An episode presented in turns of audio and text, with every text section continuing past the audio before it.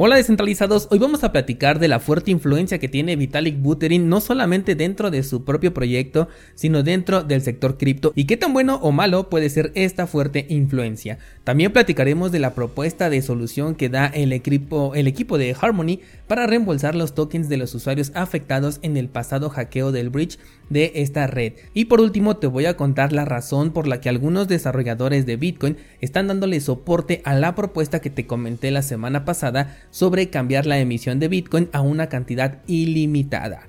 Muchas gracias por acompañarme, esto es Bitcoin en español, episodio 607.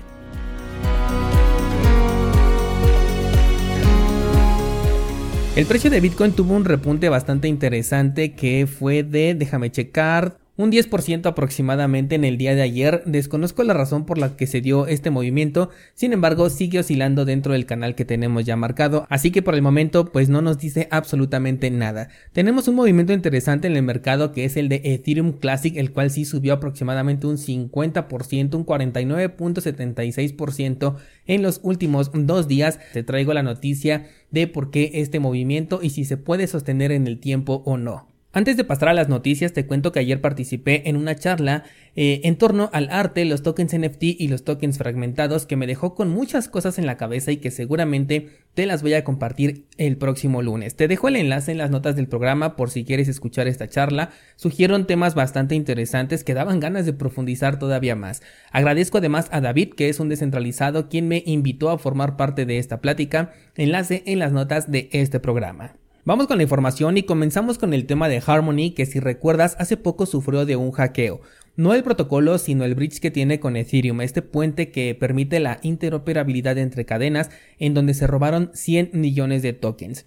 Desde entonces la organización ha ofrecido una recompensa de un millón de dólares al hacker para que pueda devolver los fondos, pero hasta el momento no se ha tenido respuesta, esto ya tiene prácticamente un mes y pues esto ha llevado al equipo a proponer una segunda alternativa, que no es otra cosa que una emisión discrecional de nuevos tokens para entregárselos a los usuarios afectados a través de un hard fork. Fueron dos propuestas, la primera ofrece un reembolso del 100% a través de una emisión de 4.970 millones de nuevos tokens y la segunda fue un reembolso del 50% a través de la emisión de 2.480 millones de tokens, pero a lo largo de tres años.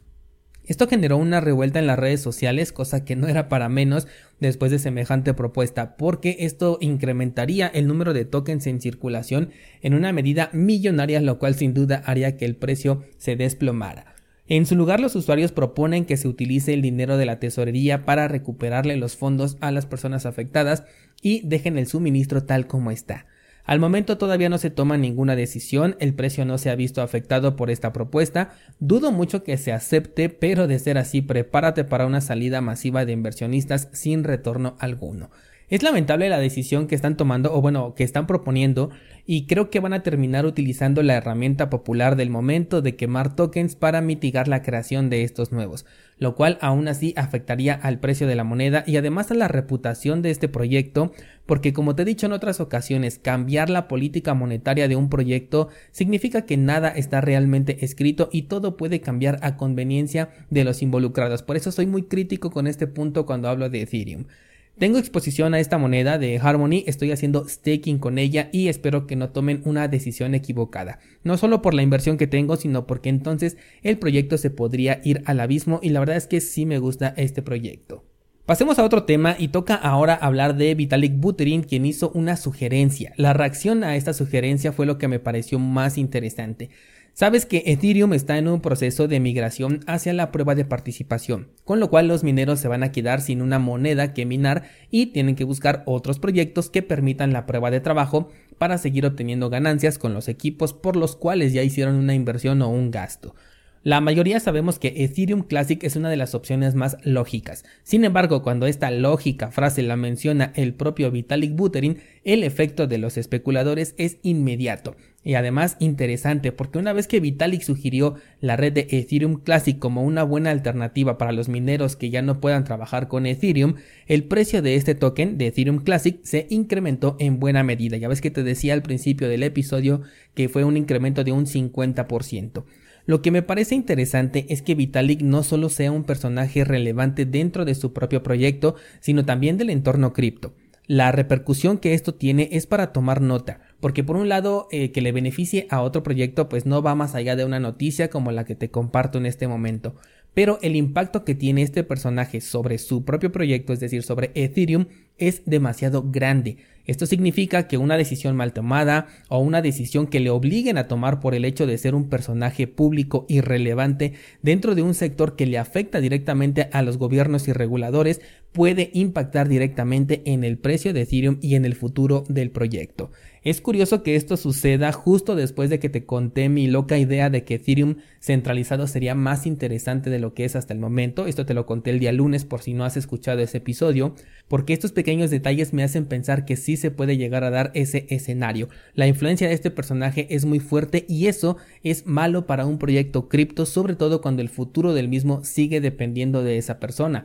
Por ejemplo, muchos me han preguntado por las actuales decisiones o los proyectos actuales que tiene Charles Hoskinson, que están enfocados mucho en el sector centralizado. Y bueno, Charles ya está prácticamente deslindado de Cardano. Hay un roadmap que tiene que cumplir y además es el portavoz del proyecto, pero las decisiones que se tomen ya con Cardano están fuera de su control, por lo que el impacto de lo que suceda o haga este señor ya es mucho menos importante para el propio proyecto que el que tiene Vitalik para el suyo. No creo que la subida del precio de Ethereum Classic se pueda soportar a menos que el mercado en general marcara un cambio de tendencia, por lo que sugiero que no seas presa del FOMO, pues no hay incentivo para que el precio siga creciendo de manera orgánica, al menos no en este momento. Por último, te quiero comentar sobre la propuesta de cambiar el límite de la emisión de Bitcoin de 21 millones a una versión ilimitada, pero al mismo tiempo controlada. De esto te hablé la semana pasada eh, de una propuesta que tiene un desarrollador. En este caso, Peter Todd respalda la propuesta en convertir la minería de Bitcoin en una actividad rentable para siempre, ya que como sabemos, una vez que se mine el último Bitcoin, eso será en el año 2140, la recompensa para los mineros será únicamente el acumulado de las comisiones por las transacciones que se hagan en cada bloque, monto que se puede ver reducido por el uso de alternativas de segunda capa como lo es Lightning Network y cualquier otro cambio que exista en el futuro. Por ello, la emisión infinita de Bitcoin pero controlada es una propuesta coherente desde cierto punto. De hecho, es la base de la política monetaria que actualmente utiliza Monero. Y es que una emisión controlada, según Peter, no es solamente una emisión limitada, sino una emisión conocida. Es decir, que si sabemos que al año se van a crear solamente 100 nuevos bitcoins, por poner solamente un número base, la emisión también es controlada porque se sabe que no habrá más de esa cantidad a lo largo de ese año. Se sabe a qué ritmo crecerá, todo esto se puede hacer con cálculos muy sencillos y todo será muy transparente. No es que de un día para otro se puedan crear millones más a discreción. Esto mantendría incentivados entonces a los mineros porque ellos seguirían recibiendo una recompensa que respalde ese gasto que se hace por confirmar transacciones. Actualmente se espera que el precio de Bitcoin llegue a un punto tan alto en el año 2140 que incluso las propias comisiones por transacción puedan satisfacer ese gasto que hacen los mineros. Pero en caso de no ser así, podría ser mayor el gasto que la recompensa y esto provocaría que los mineros abandonen su trabajo por ya no tener el incentivo necesario para continuar brindando el servicio a la red. Lo que yo pienso es que si ellos desistieran entonces la minería se volvería más sencilla porque bien sabemos que la dificultad se autorregula aproximadamente cada dos semanas. Cuando la dificultad baje entonces otros participantes podrán entrar porque quizás ya no sea rentable para una granja minera porque el gasto es excesivo, pero sí sea rentable para un minero en solitario que con un par de equipos en su casa pueda brindarle el servicio a la red. Y esto generaría una mayor descentralización en la minería. Y gracias a que todo esto está previsto por Satoshi Nakamoto, los nuevos bloques se seguirán propagando cada 10 minutos a pesar de que exista un cambio en el número de mineros participando. Distintos escenarios especulativos con la minería de Bitcoin a largo plazo. Como dije en aquel episodio, es muy probable que esta decisión final de, este debate no la lleguemos a ver en esta vida porque la repercusión es hasta el año 2140, pero seguro que en algún momento se tendrá que tomar una decisión al respecto. ¿Qué opinas tú descentralizado? ¿Lo dejarías como está en este momento jugándotela a un cambio en el grupo de personas detrás de la minería? ¿O bien volverías ilimitada la emisión de Bitcoin, aunque con cierto control, para que aquellos que el día de hoy están minando sigan percibiendo esta eh, clase de sueldo vitalicio para mantener operativa la red? Espero tus comentarios en la sección correspondiente o bien en el grupo de Discord. Échale un vistazo a las notas de este programa porque está ahí el enlace para la charla en la que participé el día de ayer, también el enlace para cursosbitcoin.com. Hoy publico una actualización del curso de Bitbox 02 con el tema de la API de verificación de propiedad y el enlace para el pool de Cardano junto con la página de minteo de tokens NFT. Muchísima información ahí en las notas del programa. Muchas gracias por acompañarme y hasta mañana.